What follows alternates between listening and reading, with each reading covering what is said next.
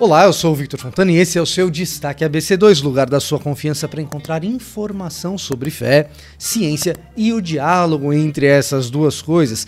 E na edição de hoje você verá mini conferência online ABC2. Sim, a terceira que nós vamos realizar. Você já fez sua inscrição? DCH, a nossa pós-graduação reconhecida pelo MEC. Último lote disponível. DNA de mamutes no solo, descoberta importante por pesquisadores canadenses. Novas variantes do coronavírus, o que precisamos saber? Vacinação em Israel e os efeitos disso para a sociedade. E na nossa entrevista recebemos Luiz Carlos Dias, professor do Instituto de Química da Unicamp, membro da Força Tarefa da Unicamp no combate à Covid-19, falando conosco a respeito de vacinas, tratamento precoce, tudo que a gente precisa saber sobre a Covid-19. Então fica conosco que o programa está começando.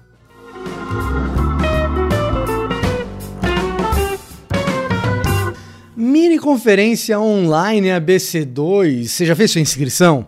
Pois é, dia 2 a 4 de fevereiro nós já temos mais de 700 inscritos e você pode se juntar a eles.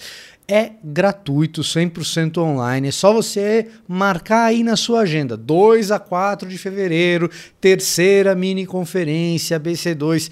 A gente tem certeza que você vai gostar muito. O link para sua inscrição tá aqui na descrição desse vídeo. É super importante que você se inscreva para poder participar de tudo que envolve a mini conferência. Então, dá uma clicada aqui embaixo, faz a inscrição, tenho certeza que você vai gostar. Além disso, você tem acompanhado as nossas informações nas redes sociais? Aqui no canal, toda quinta-feira tem destaque ABC2. É só você se inscrever, ativar o sininho que se o YouTube permitir, você vai receber as notificações de que temos entrevista nova, notícias novas, informação nova sobre fé e ciência aqui no Destaque. Além disso, nós temos no Twitter, no Instagram, o nosso perfil Cristãos na Ciência, que você pode seguir e, além de seguir, compartilhar os conteúdos assim, mais diálogo entre fé e razão, entre ciência e cristianismo, chega a mais pessoas, você pode fazer parte desse esforço junto com a gente. Além disso, nós temos toda a preparação para que você possa participar também desse diálogo de maneira extremamente técnica e bem formada. A gente tem um curso de pós-graduação reconhecido pelo MEC. Você vai ter acesso a excelentes professores, um excelente currículo, uma excelente grade no curso sobre fé, e diálogo com a ciência que você tem de maneira única, exclusiva, original aqui no Brasil disponível online para você. É só você acessar cristãosciência.org.br. Também tem o link aqui na descrição para o nosso curso de pós-graduação que você pode sim conhecer melhor e entender melhor como funciona esse curso. E eu tenho certeza, convicção de que você vai olhar tudo que está proposto ali, você vai dizer, puxa, isso daí é de excelente qualidade. Nesse último lote de matrícula, se você faz a sua matrícula agora, você ainda recebe também a assinatura online da revista Ultimato. Então, dá uma olhadinha, considere fazer essa matrícula e vamos ficando aqui com as nossas notícias e a nossa entrevista. Como desvendar a data de extinção dos mamutes? Pois é, os mamutes já não estão mais entre nós, pelo menos não vivos. Apesar de algumas teorias da conspiração que afirmem o contrário, nós não temos mamutes vivos entre nós hoje. O que nós temos são fósseis. E até pouco tempo atrás, por meio da datação desses ossos, que é a principal fonte de datação, nós chegávamos à conclusão de que mamutes tinham sido extintos há cerca de 12 mil anos atrás. Pois é, pesquisas novas uma publicada no Scientific American, na revista Scientific American, para ser mais preciso, dá conta de que eles podem ter sobrevivido, sobrevivido alguns milhares de anos a mais. Ou seja, se a gente estava falando de 12 mil anos, talvez 10 mil anos, alguns milhares de anos atrás a mais, eles podem ter sobrevivido na, regi na região do Yukon, no norte do Canadá, no Ártico eh, canadense e esse estudo é baseado não em ossos e fósseis, mas em material genético encontrado no solo. DNA no solo é algo relativamente comum e extremamente útil para vários tipos de pesquisa, mas sempre foi muito difícil separar a carga genética, o DNA, de outros materiais encontrados no solo. Pesquisadores da Universidade de McMaster, que publicaram na Scientific American, parecem ter conseguido fazer uma separação muito mais pura desse DNA do restante do material do solo, o que pode permitir ainda muitos outros avanços e descobertas para além da extensão da sobrevivência dos mamutes. Portanto, é tecnologia nova e motivo de esperança para outros avanços na ciência. Novas variantes do coronavírus, o que é possível saber até agora? Sim, a gente tem ouvido muito a conversa a respeito de variantes do SARS-CoV-2 circulando ao redor do mundo. Nós temos o nosso próprio caso, a variante da Amazônia, e mais mapeado já aí há cerca de quatro semanas, a variante B117 do Reino Unido. Ao que tudo indica, são variantes que permitem maior transmissibilidade e não necessariamente maior letalidade. Nesse sentido, existe um motivo de muita preocupação e outro que nos traz algum alento. O vírus parece não provocar mais mortes por pessoa infectada, mas parece infectar mais pessoas. Isso é o que já é informação consensual. O que nessa semana pesquisadores do Reino Unido informaram às autoridades e agora já é de conhecimento público, porém muito recente, é de que essa maior transmissibilidade parece se dar pelo fato de que pessoas que adquirem essa nova variante acabam carregando uma carga viral consideravelmente maior. É uma informação ainda preliminar e o que fazer com essa informação ainda é algo que as autoridades médicas pesquisam. O que nós sabemos de fato é que a taxa de transmissibilidade, o R0, a taxa R, ela aumentou, ela é sim motivo de maior preocupação e motivo para que se acelere, na medida do possível, os processos de imunização em massa por meio das vacinas e que se mantenha e até mesmo se intensifique o cuidado pessoal para que não haja aglomerações e contatos com pessoas que eventualmente estejam infectadas já que agora a transmissibilidade de fato é maior. Isso não significa motivo de pânico, significa motivo de maior cuidado, de cuidado redobrado. Líder mundial em vacinação contra a Covid-19, Israel já apresenta resultados positivos na sociedade. Sim, com pouco mais de 30% da população já imunizada contra a Covid-19, o Estado de Israel lidera globalmente, pelo menos em números relativos à população, a imunização contra o SARS-CoV-2. O resultado disso é que nas últimas três semanas as hospitalizações em Israel caíram mais de 60%, de acordo com as autoridades governamentais. Isso mesmo, mais de 60%. O que dá a entender qual é o poder de uma boa vacinação contra o novo coronavírus, que é o que Israel tem experimentado. É claro, existem ainda limitações ali de aplicação das vacinas, existem polêmicas, inclusive, como sempre, relacionadas à relação com os palestinos na região, é, isso é uma questão de geopolítica mais complexa. O fato é que, para o nosso interesse de hoje, que é entender a real efetividade de uma boa vacinação para a comunidade, para o retorno das atividades, esse primeiro indício de baixas em hospitalizações, de, de diminuição de hospitalizações em Israel após a vacinação bem sucedida, isso é um belíssimo indício que nos dá sinal de esperança. Para conversar mais detalhes a respeito das vacinas, de outros tratamentos, efetivos ou não, para a Covid-19. Nós convidamos aqui, e temos aqui hoje, o especialista, professor do Instituto de Química da Unicamp, que lida inclusive com produção de fármacos na área, professor Luiz Carlos Dias, que é também membro da Força Tarefa da Unicamp no combate à Covid-19. Então, fiquemos com a nossa entrevista com o professor Luiz Carlos Dias.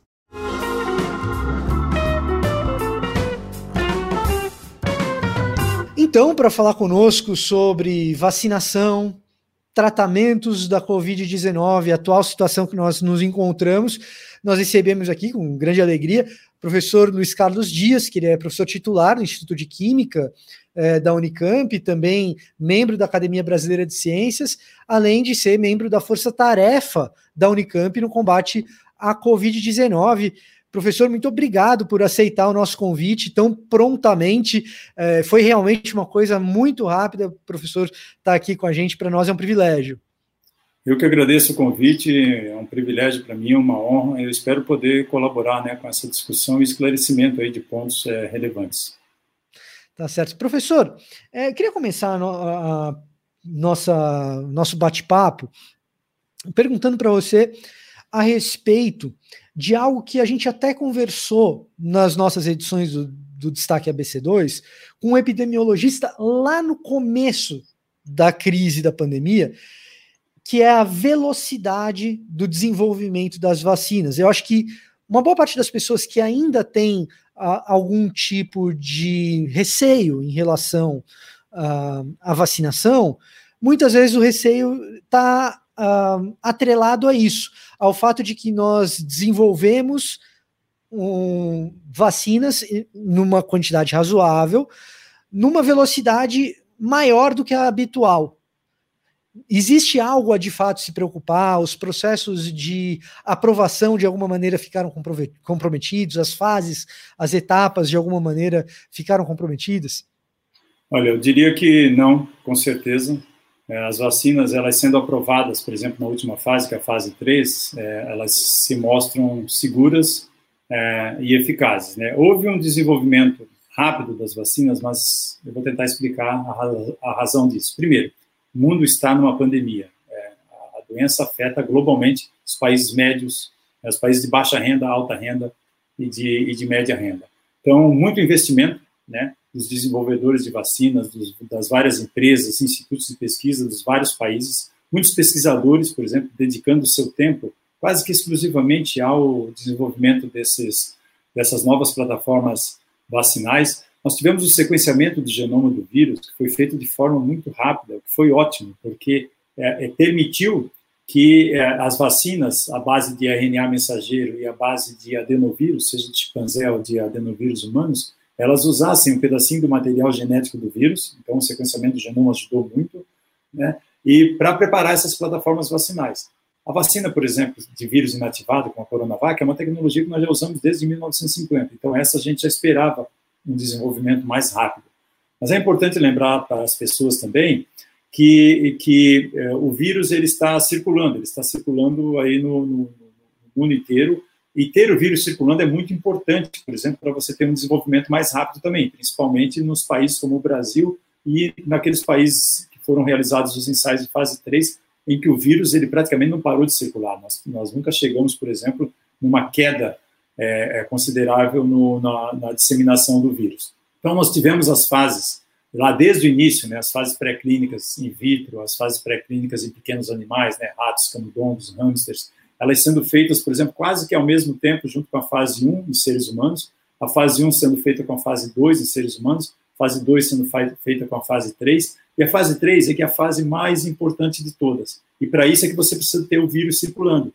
Então, isso ajudou também a acelerar esse processo de desenvolvimento das vacinas, tanto que muitos desses desenvolvedores vieram aqui para o Brasil para fazer a fase 3, que é aquela fase em que você pega milhares de, de pessoas, milhares de voluntários, coloca a metade num grupo que toma candidata vacinal, aquela que você está estudando para ser uma vacina, na outra metade você coloca as pessoas num grupo que se chama placebo, né, que, que tomam algo que é parecido com a vacina, tem o mesmo formato, a mesma seringa, agulha, tudo igualzinho à vacina, só que não contém o princípio ativo da, da vacina, né?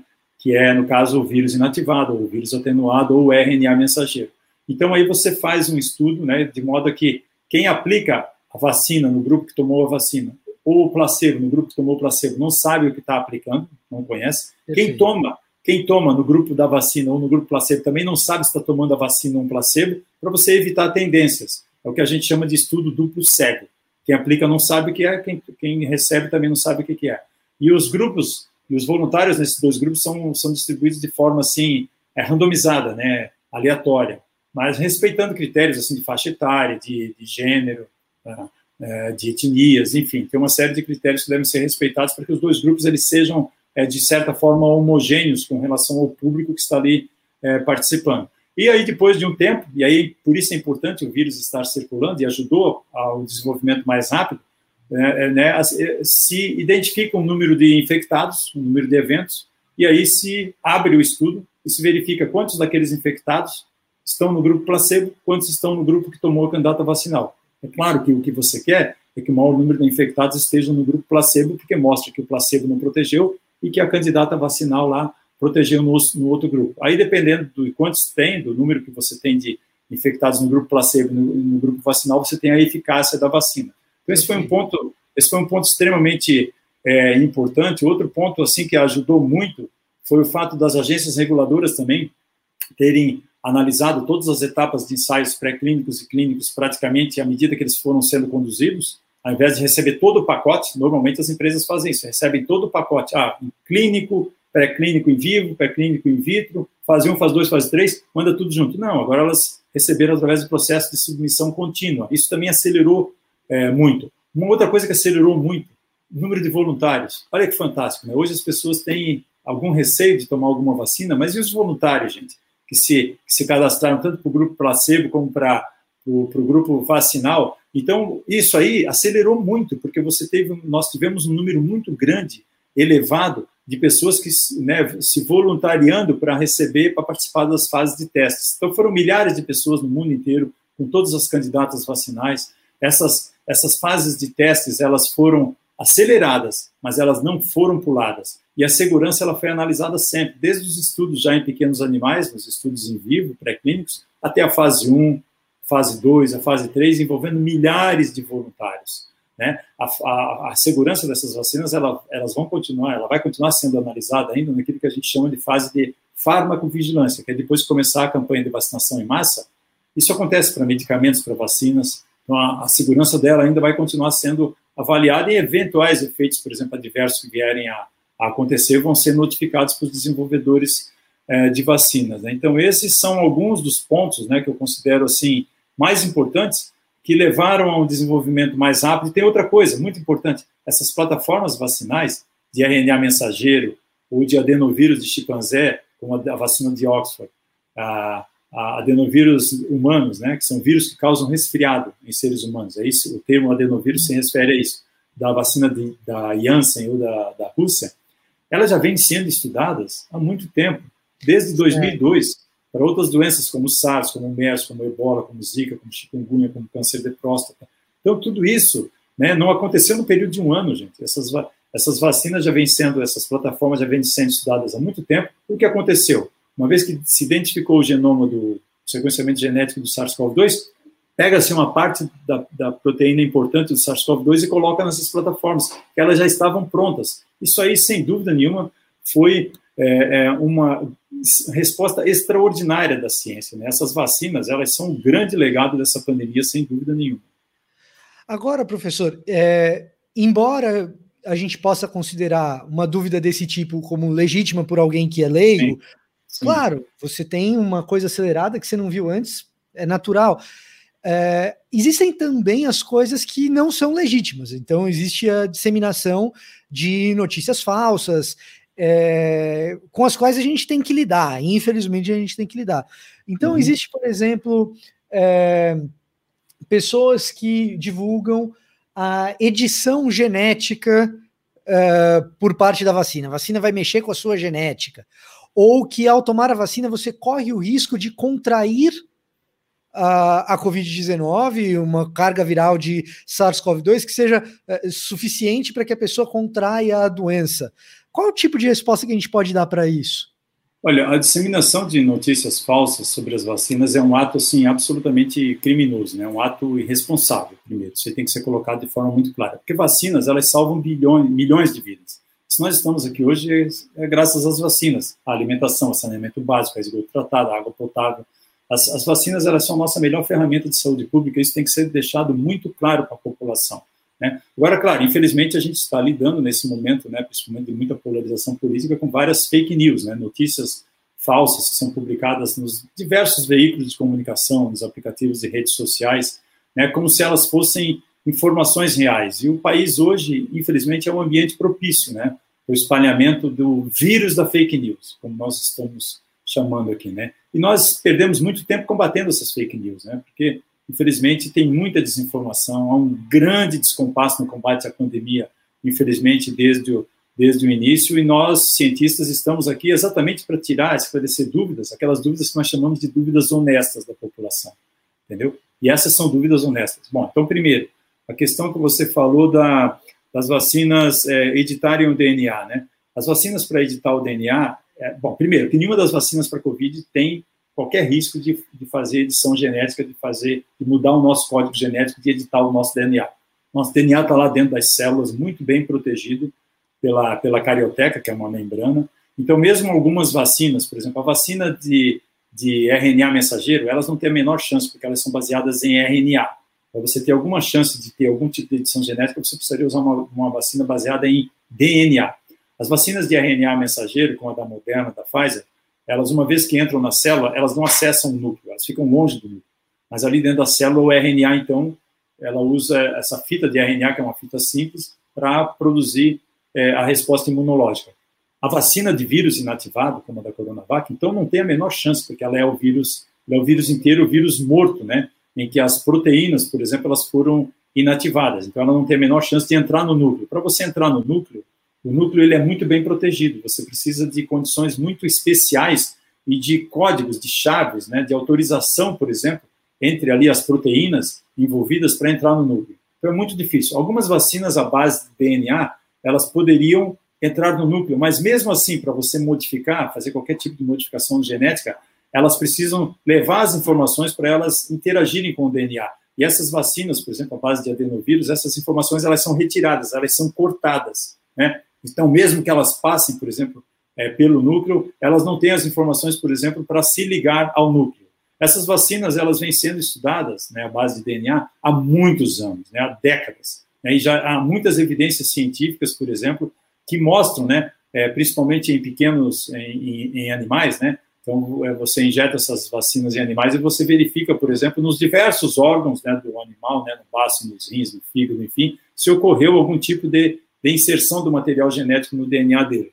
Absolutamente não há nenhuma evidência de que isso tenha acontecido, mesmo com vacinas de DNA. Então, não, vacinas para Covid-19 não vão interferir no seu código genético. Há, há uma, um acúmulo de evidências esmagadoras do ponto de vista científico que, que é, levam, por exemplo, a, a, essa conclusão. A outra fake news é, que eu me recordo, você pode me lembrar, por favor? Uh, nós falamos da questão da edição de DNA e do risco de ah. eventualmente a pessoa contrair ah. a doença uma vez que ela é vacinada. Não, então, é, essa prática, por exemplo, você vê, né, nós, nós temos uma campanha de vacinação em massa, né, feita pelo PNI, pelo SUS, que é um dos maiores programas de vacinação em massa do mundo. E nós nunca tivemos, por exemplo, problemas com as vacinas. Os brasileiros adoram vacinas. Né? O, o PNI, o SUS, eles são um modelo para o mundo inteiro em termos de campanha de vacinação em massa. Aí é claro, né, que antigamente, por exemplo, né, no, lá nos primórdios, se, na década de, de, de 30, de 40, quando se vacinava, muitas pessoas eram vacinadas com o mesmo instrumento, né, com uma mesma pistola, por exemplo. Isso aí acabou, por exemplo, levando a transmissões secundárias de doenças de uma pessoa para outra. Mas hoje não se faz assim. Né? Hoje a gente usa agulhas, por exemplo, seringas é, descartáveis, e vacinas, elas não causam doenças. Muito pelo contrário, elas ajudam a prevenir ou a, ou a minimizar, a tornar uma doença, por exemplo, mais branda, né? É mais fácil de, de, se lidar, mais fácil de ser, de ser tratada. Então, mesmo vacinas, por exemplo, que envolvem o uso de vírus inativados, como a Coronavac, no caso, ela usa o vírus, que é o SARS-CoV-2, mas é o vírus inativado, ou em outras palavras, morto. Ele é incapaz de se replicar no organismo, ele é incapaz de causar a doença. Muito pelo contrário, ele está sendo colocado no organismo para chamar a atenção do nosso sistema imune de que tem um corpo estranho ali e o nosso sistema imune, então, lança a mão da resposta de proteção, principalmente de anticorpos neutralizantes. Aí você treina o organismo, né? você está treinando o sistema imune, está enganando o sistema imune. Para quando o nosso organismo tiver contato, por exemplo, com um vírus real, o SARS-CoV-2 real, que está circulando, selvagem, que ele entra no organismo, aí bom, o nosso organismo já está treinado, o nosso sistema imune foi treinado para isso, para quando entrar o, o, vírus real, ele ir lá e combater. Então, as doenças, elas não, as vacinas, elas não causam as doenças, elas são a nossa melhor ferramenta de saúde pública exatamente para evitar essas doenças. Agora, alguns efeitos, pequenos efeitos adversos, pode acontecer no pós-vacinação, uma febre baixa, né, uma dor de cabeça leve, um cansaço muscular, um, uma dor no local da aplicação. Isso é, desculpa, isso, isso é comum. Acontece com todos os vacinados? Não, pode acontecer com alguma, uma pequena parte, mas que duram um, dois dias e são controlados às vezes com o uso de, de analgésicos ou de, ou de antitérmicos, certo? Então a resposta é não, doenças, as vacinas não causam as doenças, elas, elas servem para evitar aquelas doenças ou então para tornar os, os efeitos da doença mais brandos, mais leves. Uma outra coisa que é, eventualmente aparece quando a gente conversa com as pessoas sobre isso é que a pessoa ela fala ok é, para mim está claro que passou por todos os é, todas as etapas necessárias para aprovação nas agências reguladoras passou na Anvisa, passou no FDA, é, é, enfim. Só que é, essa última fase de aplicação também existem os eventuais eventos adversos que são uh, observados, como você mesmo mencionou, professor, uh, na fase de aplicação. Com medicamentos, a gente observa isso eventualmente acontecer. Coisa de um pouco mais de 10 anos atrás, nós tivemos caso do Vioxx e do Celebra, por exemplo, que a gente teve que retirar de circulação e tal. É, se preocupar com isso é uma preocupação que faz algum sentido uh, ou, ou é algo exager uma preocupação exagerada? Não, faz todo sentido. Essa é uma outra dúvida sincera, é uma outra dúvida honesta. Assim, ó, todo medicamento e toda vacina, quando ela é aprovada pela agência regulatória e ela vai começar a ser distribuída para a população, para uso em massa, ela ainda continua sendo avaliada principalmente com relação à segurança. Todos, todos. Isso é uma fase que nós chamamos de farmacovigilância. Ela serve para medicamentos, ela serve para, para vacinas. Aonde, por exemplo, depois que você começa, né, focando agora na questão das vacinas, começa a inocular as pessoas, a vacinar as pessoas, é, eventuais efeitos adversos que não foram possíveis de ser de ser observados, por exemplo, durante a fase 3 de testes clínicos, podem aparecer. Isso é comum. Por quê? Na fase 3 de testes clínicos, embora você coloque milhares de pessoas, mas você não consegue cobrir todo o espectro né, do universo real de pessoas, com diferentes comorbidades, as diferentes né, faixas etárias com comorbidades, né, as diferenças étnico-raciais, as questões né, de, de ambiente, ambientais. Então, isso aí é super normal acontecer. As vacinas, elas elas vão sendo aplicadas e, eventualmente, algum tipo de efeito adverso pode aparecer. Olha só, então eu vou citar um exemplo: a vacina da Pfizer, que usa uma tecnologia fantástica, tecnologia das nossas vacinas do futuro, gente, de RNA mensageiro. Ela, à medida que começou a ser aplicada na população mais idosa lá no Reino Unido, né, acima de 75 anos, é, ela começou a mostrar, e nos Estados Unidos, ela mostrou algum, alguns efeitos adversos mais graves, não mortes, para pessoas que têm anafilaxia, que é uma alergia muito grave a ou a medicamento, ou a picada de insetos, ou alguns alimentos. Inclusive pessoas que têm que andar com uma caneta de adrenalina. Tá? Então, essas pessoas tiveram um choque anafilático, foram controladas, foram poucas, poucas pessoas. Tá? Nós temos aí já mais de 70 milhões de pessoas de doses distribuídas no mundo inteiro. Foram aí cinco ou seis casos de anafilaxia que foram controlados, ninguém morreu em virtude disso, né, felizmente. Mas aí é o tipo de efeito que é, é, é, muito específico de um determinado grupo de pessoas que tem já um histórico de alergia muito grave. Né? Então você vê que essa foi a alergia, a, a, a, reação adversa mais grave relatada até agora. A Coronavac vem sendo aplicada aqui no Brasil, a vacina de Oxford, né, a Covishield também começou a ser aplicada, e você vê que não tem relatos de, de efeitos adversos graves, certo? Mas é importante que qualquer tipo de efeito adverso seja relatado, né, no local onde a pessoa tomou a, a vacina, ou porque é, todas essas vacinas elas vão ser controladas por um sistema informatizado, né? Então todos os efeitos adversos devem ser repassados para o desenvolvedor da vacina, no caso aqui é o Butantan ou a Fiocruz, por enquanto são as vacinas que a gente tem, e que vão reportar esses dados, essas informações para, para a Anvisa.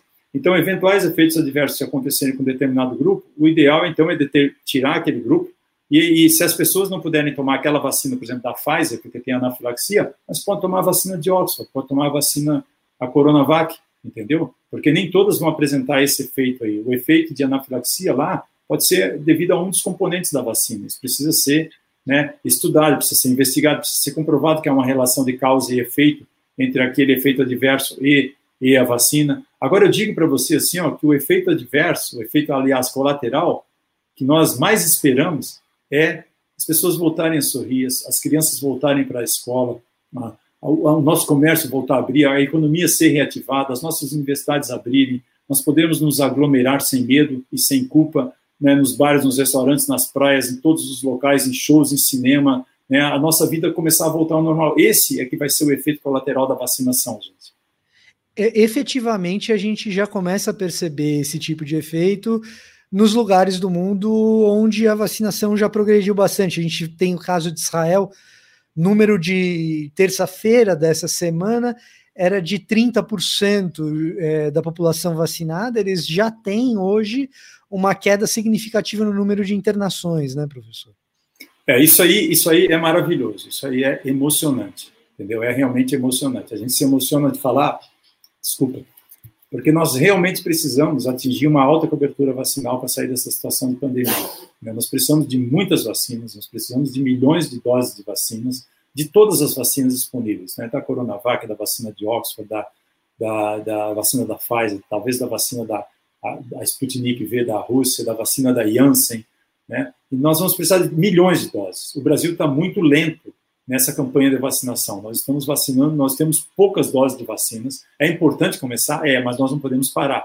Então, para isso, nós vamos precisar de milhões de doses da, da, da Coronavac, de milhões de doses da, da vacina de Oxford, de milhões de doses de qualquer outra vacina que venha nos ajudar a sair dessa pandemia.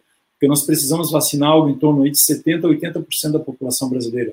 A maior parte dessas vacinas usa duas doses. Então, a pessoa toma uma vacina, a primeira dose, tem que voltar para tomar a segunda dose alguns dias depois, dependendo da indicação da, da vacina, né, do, do, do, local onde ela vai tomar a vacina, ela vai receber a informação se ela volta em 14, 21, 28 dias, mas ela tem que tomar a mesma a segunda dose da mesma vacina, tá? Não pode misturar, não pode misturar vacinas. Então nós vamos precisar de, de todas as vacinas possíveis, gente. Tá? E, e, esse vai ser realmente o efeito colateral, né? Um efeito colateral né, de nós começarmos a sair dessa pandemia como nação, né, como, como, como um mundo. Isso que nós estamos vendo em Israel é um exemplo de que é quanto o quão importante é você ter uma alta cobertura vacinal, vacinar o maior número possível de pessoas. Nós precisamos né, de uma alta cobertura vacinal, de uma alta adesão da população brasileira, que, como eu já falei antes, sempre gostou de vacinas, para é, é, que a gente possa realmente é, vacinar, inocular o maior número de pessoas e aí a gente proteger, né? É, proteger eventualmente quem não pode se vacinar, seja por razões médicas, ou até por razões políticas, ou por razões religiosas. Mas se a gente vacinar 70%, 80% da população, nós vamos proteger aqueles, aqueles 20%, 30% que não se vacinarem, por, independente da razão, entendeu? Esse é o conceito da imunização, imunização coletiva. Professor, é, nesse cenário, a gente fica muito contente porque pode ter esperança.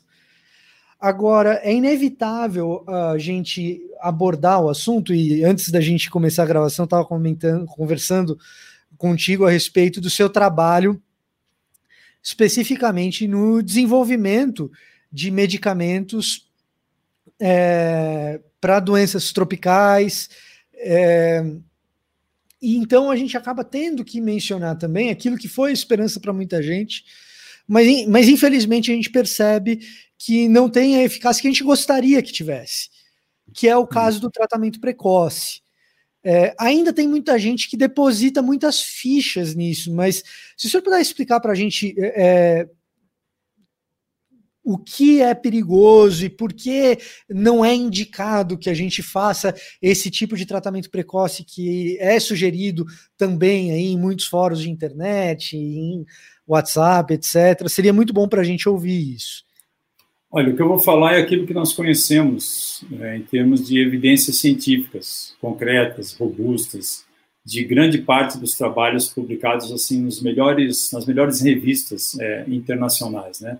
E eu não estou dizendo que eu sou, eu já fui contra o tratamento precoce, mas só que, infelizmente, o que nós observamos é que o tratamento precoce ele não funciona. E alguns desses medicamentos utilizados nesse tratamento, ele eles trazem mais prejuízos do que benefícios.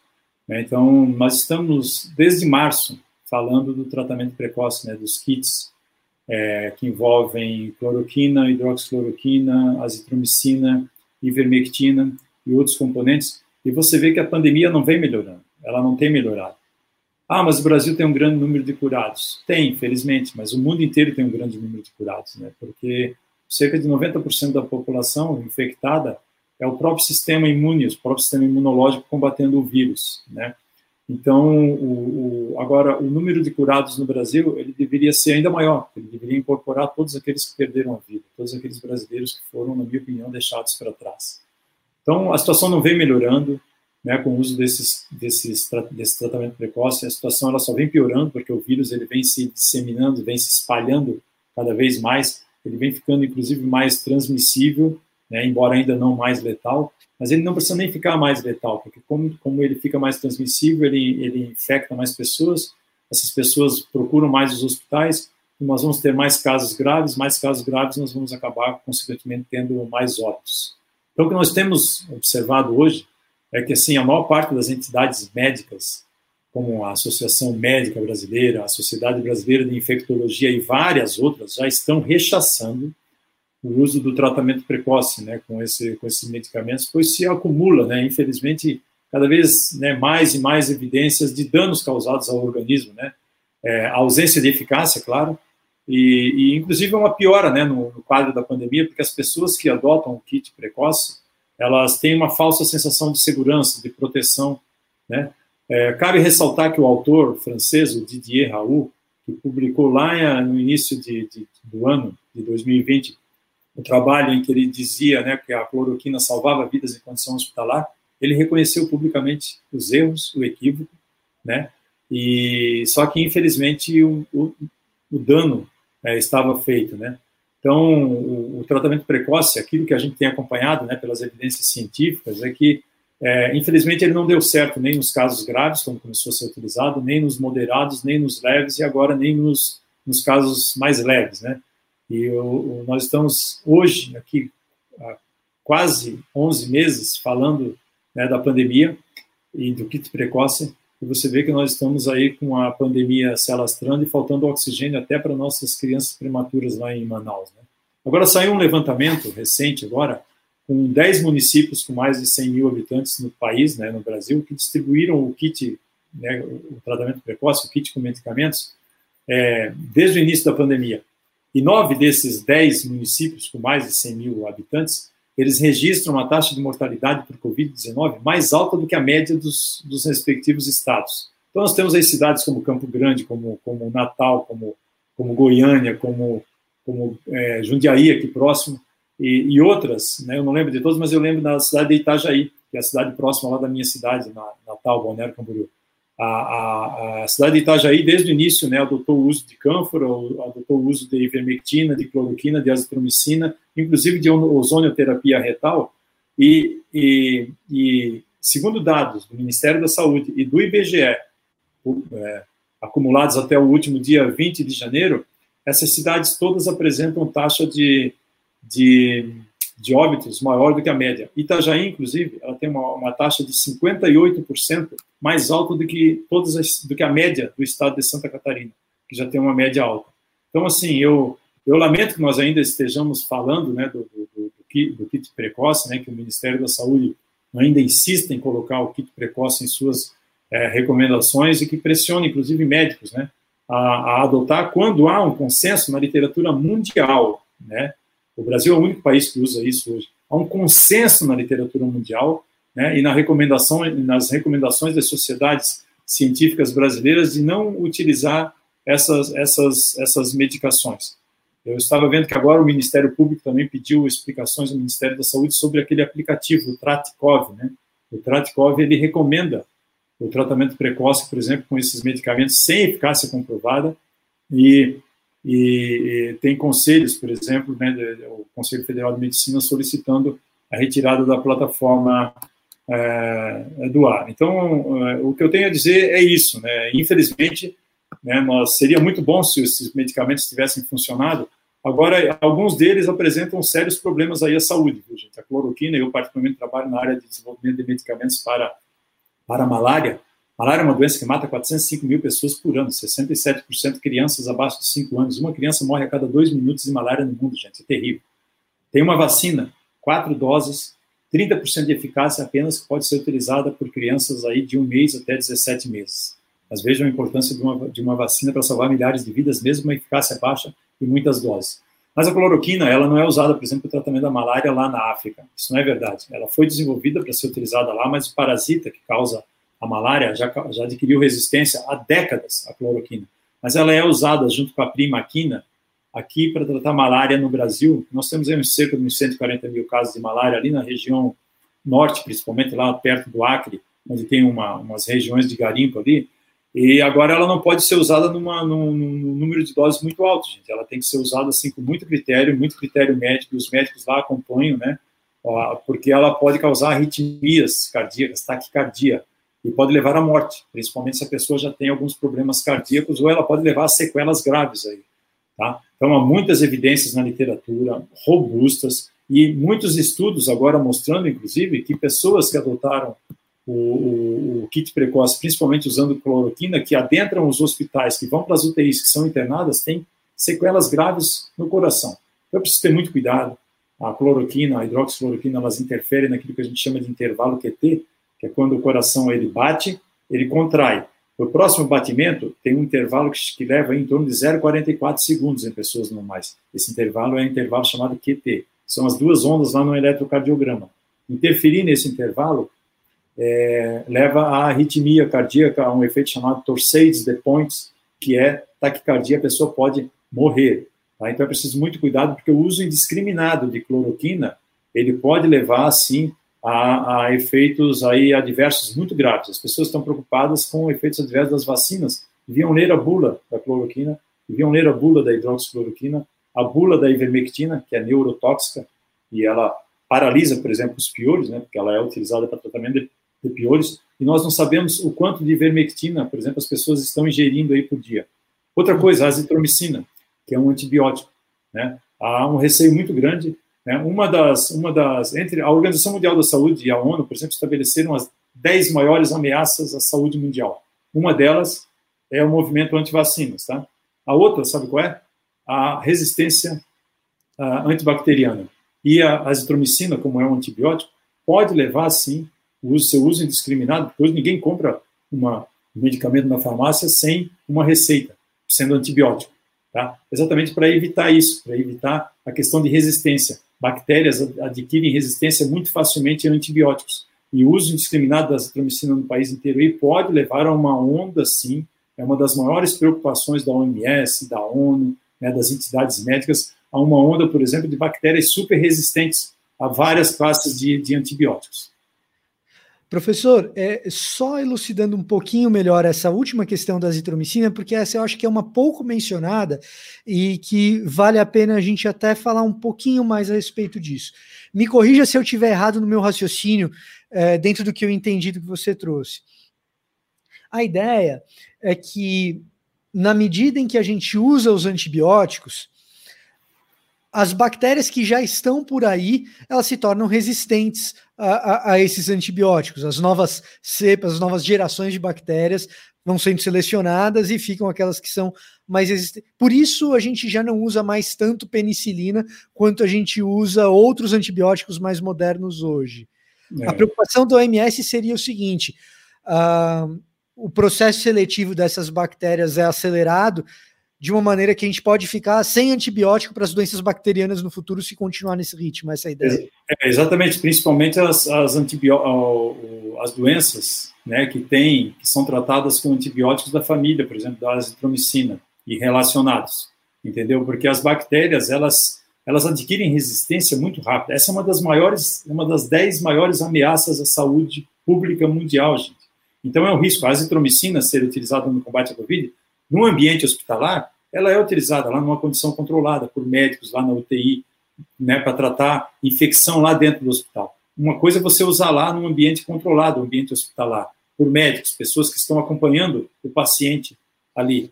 Agora, outra coisa é você usar de forma indiscriminada, isso de, sendo distribuído para a população brasileira em kits. Eu acredito que é uma atitude é, errada, equivocada, né? É porque você vai receitar um antibiótico para uma pessoa se ela não tem uma infecção bacteriana, qual é a lógica disso? É. Entendeu? Você receita um antibiótico, se a pessoa tem uma infecção bacteriana comprovada. Agora, os kits eles estão sendo distribuídos é, com, com, né, com o objetivo de um tratamento precoce para você evitar uma, uma infecção. Bom, então não se usa antibiótico para isso, certo, certo, gente? O nosso conceito de, de, de, utilizar um antibiótico, de utilizar um medicamento, ele é totalmente equivocado. Você usa um medicamento, você usa um medicamento para tratar uma doença ali, pré-existente, uma doença instalada no organismo. Né? A, a, vacina ela tem um objetivo diferente. A vacina ela usa, você usa para como efeito de prevenção, um efeito profilático, para você evitar aquela doença ou para que se você pegue aquela doença que ela seja que ela ocorra em você de uma forma mais branda, de uma forma mais leve.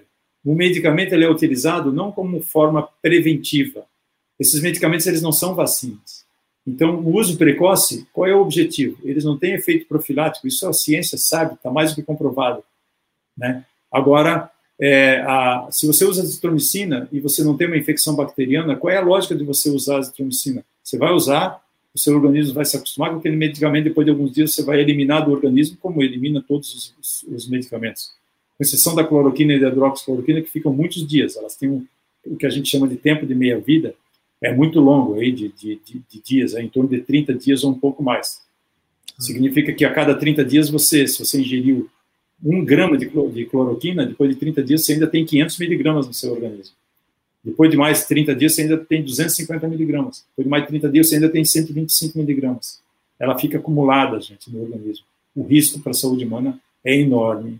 Ou certo? seja, tomar vários é. dias seguidos provoca um empilhamento dessa substância. Exatamente. Quanto mais, é por isso, mas ninguém sabe quantas pessoas estão tomando. Como é que você controla quantas pessoas estão tomando? As pessoas podem estar tomando é, muitos miligramas de cloroquina todos os dias. Toma de manhã, toma de tarde, toma de, à noite. Ninguém sabe quantos estão tomando. Ninguém tem esse controle. As pessoas não estão sendo, por exemplo, submetidas a eletrocardiogramas, que é o ideal, quando você toma cloroquina e hidroxicloroquina por muitos dias. Quem faz tratamento de lúpus com hidroxicloroquina sabe disso. Com alguma frequência tem que fazer eletrocardiograma para ver se está havendo alguma interferência nesse batimento cardíaco, nesse intervalo QT. Então, é, eu considero uma irresponsabilidade, é, um crime de saúde pública, porque como não há nenhuma eficácia comprovada e o risco é muito grande, e nós estamos vendo, basta você entrar na internet, entra nos portais de internet noticiários aí, que você vai ver que as, os hospitais, as entidades médicas estão se manifestando contrárias ao uso desse do kit precoce. Que infelizmente, gente, nós estamos desde março falando nisso. Eu não, eu estou querendo aqui defender a vida e para isso eu quero defender que as vacinas, independente da nacionalidade e independente de quem traga para esse país as vacinas, elas são a nossa melhor ferramenta de, de saúde agora. Tá? Elas, os riscos das vacinas são muito menores do que os benefícios. Agora, os riscos desse kit precoce eles são muito maiores do que os benefícios, gente. É, aliás, professor, esse, uh, se não me engano, em julho, uh, a frase que você acabou de falar sobre benefícios e riscos, malefícios potenciais, era exatamente o que abria o relatório da FDA sobre o uso desses medicamentos. Né? A conclusão é. deles era exatamente essa, que os riscos faziam com que não compensasse. Professor, para a gente encerrar, é, eu queria te perguntar a respeito uh, de prognóstico. É, eu sei que a gente ainda não sabe muito bem uh, como as vacinações vão acontecer e a velocidade é, dessas vacinações. O que a gente sabe hoje, talvez a dúvida que se tenha hoje, é a respeito das aprovações da Anvisa em relação à Sputnik e as vacinas norte-americanas Pfizer Moderna. A gente tem algo no horizonte que embora a gente não saiba ainda quem venha comprar essas vacinas, a gente possa ter uma aprovação é, é, dessas vacinas no futuro próximo? Olha, eu acredito que sim. Bom, quem, quem, vem, quem tem que comprar as vacinas é o governo federal, né? Isso nós sabemos, sim. Nós sabemos quem tem que comprar. E o governo federal é que tem que trazer as vacinas e incorporar no Programa Nacional de Imunizações, o PNI, e, consequentemente, serem distribuídas pelo SUS, né? O Brasil tem um modelo de vacinação fantástico, que vem aí há muitos anos. Né? É, então, isso aí, sem dúvida nenhuma, o governo federal, o Ministério da Saúde, que precisa comprar todas as vacinas. E o que nós acreditamos, nós torcemos, é assim, nós não vamos sair dessa pandemia só com a Coronavac. O Butantan tem uma capacidade enorme de produção de vacinas, produz boa parte das nossas vacinas. Nós estamos agora, o Butantan já recebeu aí cerca de 10 milhões de doses das vacinas, estão sendo distribuídas aí pelo país. É, deve receber mais 36 milhões de doses, ou deve receber mais 36 mil litros de insumo uh, da Coronavac vindo lá da China, que contém o IFA, que é um ingrediente farmacêutico ativo, e de cada, e de cada mil litros, o, o Butantan tem a capacidade de preparar né, um milhão de doses, certo? Isso aí é fundamental. O, o IFA vem tipo um xarope. Sabe quando você compra um xarope, esse xarope de um suco de, de maçã de laranja? e aí você compra o xarope, coloca 5 litros de água e prepara lá 6 litros de suco. Isso aí acontece com as vacinas. O que vem lá da China agora, tanto para a vacina de Oxford como, para a vacina do, do, Butantan, é o IFA que é concentrado. Aí aqui o Butantan coloca né, é, alguns ingredientes, água né, esterilizada, e aí alguns sais, alguns conservantes, e aí prepara as milhões de doses de vacinas.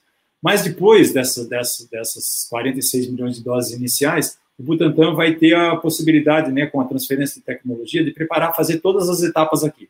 Aí nós vamos ficar mais, assim, é, independentes. O Butantan vai ter mais autonomia, tá? Mas mesmo assim, não consegue produzir vacinas para toda a população brasileira em 2021, porque não se esquece que nós temos a vacina da gripe e outras vacinas ainda que precisam ser produzidas nas plantas, né? A vacina da, da de Oxford vai acontecer a mesma coisa. É, embora talvez o Brasil tenha aí o Biomanguinhos, né, ligado ao Fiocruz, tem uma ótima capacidade de produção também de vacinas, né? A Fiocruz também produz, produz muitas das nossas vacinas, né? Não só para o Brasil, mas também aqui para vários outros países da América do Sul e outros. Então, é, mas talvez tenha uma capacidade de produzir algo em torno de 100 milhões, talvez 200 milhões de doses de vacinas até o final do ano. É, se tanto, eu espero que sim. Mas nós vamos precisar de outras vacinas. Nós vamos precisar eventualmente da vacina da Janssen, que é uma vacina que vem mostrando resultados muito bons, viu? Inclusive em uma dose. Eles fizeram um estudo, um dos braços do estudo, eles observaram que uma única dose, a vacina da Janssen, que ela é baseada em, em um vírus que causa resfriado em seres humanos, muito parecido com a vacina da Rússia, a Sputnik V, ela aparentemente pode dar um resultado aí fantástico. Então, talvez seja uma ótima vacina. Tem a vacina da Rússia, que a gente ainda está esperando os resultados de publicação de fase 3. Então, tem né, um laboratório brasileiro que está tentando é, fazer esse estudo, realizar esse estudo de fase 3 aqui no Brasil. Vamos ver se, se funciona, né? É, e tem a vacina da Pfizer, né, que já vem sendo aplicada aí milhões de doses nos Estados Unidos, no Reino Unido, vários outros países da Europa, e que é uma vacina tem uma ótima eficácia. Ela tem uma questão importante, que é a questão da, da rede de frio, né? Ela precisa ser armazenada a menos 70 graus. Então, como ela precisa ser armazenada a menos 70 graus, a nossa rede de frio aqui do PNI e do SUS, ela não, não está adequada para isso, porque nós não temos ultra freezers para manter uma, uma vacina a menos 70 graus. Nós temos, assim, freezers, que mantém aí até menos 15, menos 18, menos 20 graus, e geladeiras, né, comuns, que mantém aí de 2 a 8 graus. Aliás, a maior parte dessas outras vacinas que eu falei de Oxford, da Rússia, da Janssen, da Coronavac, todas elas se mantêm de 2 a 8 graus, o que é ótimo. Mas essa da Pfizer, ela tem essa questão. Acontece que a Pfizer, mas isso tem que ser resolvido, certo? Um país como, como o Brasil não pode deixar de ter essa vacina por causa da rede de frio. Freezers, ultra freezers tem aí para serem vendidos, então tem que, tem que procurar adequar. Ela é uma vacina é, muito boa, muito segura, né, certamente muito segura, tirando aqueles grupos né, que, que têm problemas com anafilaxia, essas, essas, essas reações alérgicas mais graves, mas ela é uma ótima vacina, ela é uma vacina é, que poderia sim, que pode nos ajudar muito a sair dessa pandemia. Acontece que a Pfizer tem tentado negociar com o governo brasileiro, ofereceu 70 milhões de doses para o Brasil, e o Brasil acabou, né, não sei por que razões, não comprando. Agora a, a Pfizer está tentando negociar novamente esses 70 milhões de doses e, e, e eu acredito que o governo né, deva adquirir essas vacinas. O Brasil também vai receber 42 milhões de doses, né, nós ainda não sabemos de quais vacinas, porque o Brasil comprou as doses, entrou naquela parceria da COVAX, que é uma Sim. iniciativa da Gavi né, com a Organização Mundial da Saúde. Então, nós não podemos esquecer, embora o Brasil tenha comprado o lote mínimo, né, 10% para 10% da população, é, comprou 42 milhões de doses, que dá para vacinar 21 milhões de pessoas, né, porque são duas doses. 21 milhões de pessoas é 10% da população brasileira, que é 212 milhões. Então, só que essas 42 milhões de doses, nós não sabemos, por exemplo, de quais vacinas vêm ainda. Isso aí não está definido. Mas nós, em algum momento, vamos receber essa vacina é, vinda lá da, da, da OMS. Perfeito. Professor, muito elucidativo, muito obrigado. Obrigado pelo, pelo tempo que o senhor esteve aqui com a gente. Uh, eu espero que a gente volte a conversar e volte a conversar com um clima muito mais agradável do que esse podendo, é, é, quem sabe, até fazer uma entrevista como essa, é, cara a cara e com as pessoas retomando seus negócios, é, podendo ir com seus filhos aos cinemas é, e não apenas se divertindo, mas voltando a encontrar os seus familiares com segurança. Esse, esse é o meu desejo, eu sei que é o seu também. Obrigado por estar com a gente, viu? Ah, eu que, que agradeço, Victor, aí foi um, um prazer enorme, né? Eu, eu, me coloco à disposição e exatamente, né? Essa última fala sua é exatamente aquilo que a gente quer, né? Nós queremos é que ver esse efeito colateral aí após a campanha de vacinação em massa, né? Que as nossas vidas comecem aos poucos a, a voltar ao normal, né? Que a gente possa, né? Voltar a abraçar nossos pais, nossos avós, que a gente possa sair nas ruas assim com tranquilidade, né? Ver, ver as crianças voltarem para a escola também sem sem, sem risco, né, sem medo, as pessoas voltarem a se aglomerar aí nos mais diversos locais, assim, é, sem, sem culpa, sem receio, né, e que a gente possa é, é, sair como, como um país né, unido, sair como uma nação dessa situação, dessa pandemia. E, e para isso nós vamos, gente, realmente precisar das vacinas. Isso que a gente está observando aí em Israel, e que daqui a pouco nós vamos começar, porque também demora um pouquinho a, a, sentir o efeito da vacinação. Precisa vacinar em massa. Não adianta vacinar conta-gotas, como nós estamos vacinando aqui no Brasil. E nós não podemos parar a vacinação. É, o vírus ele já está se tornando mais transmissível. Então, nós precisamos é, pressionar as autoridades, né, porque a vacina é um direito de todos e todas. Então, nós precisamos de doses suficientes para vacinar cerca de 70% a 80% da população, quem dera, ainda em 2021, né, até o final desse ano. É isso que a gente precisa. E a gente precisa de uma campanha forte lá de cima de conscientização da população brasileira para a importância de uma alta adesão a essa campanha de vacinação em massa. As pessoas não devem ter medo, as pessoas têm que ter medo do vírus, não das vacinas. Que é o vírus que tirou a vida de mais de 2 milhões de pessoas no mundo e que tirou a vida aí de aproximadamente 220 mil brasileiros, já ultrapassando essa, esse, esse número, provavelmente subnotificado. Foi o vírus está destruindo famílias, destruindo sonhos, as vacinas não, gente. Nosso inimigo é o vírus. Nosso inimigo não são as vacinas. Então vamos é, todos juntos aí defender a causa da vacinação em massa para que a gente possa, né, realmente de uma vez por todas começar a sair dessa pandemia. Nós já estamos desde março nessa situação, gente, tá? E se nós não não acreditarmos na ciência, se nós não acreditarmos nas vacinas, nós não vamos sair dessa situação, é, lamentavelmente. É isso aí. Professor, mais uma vez, muito obrigado. E a você que nos assiste, conversas como essa nós temos todas as quintas-feiras no Destaque ABC2. A gente vem falando sobre saúde, mas também fala sobre outros temas da ciência. Eu espero que você sempre nos sintonize. Professor, mais uma vez, obrigado, viu? Um abraço, obrigado. Fiquem bem, em paz e segurança. Todos aí, vamos vacinar, gente.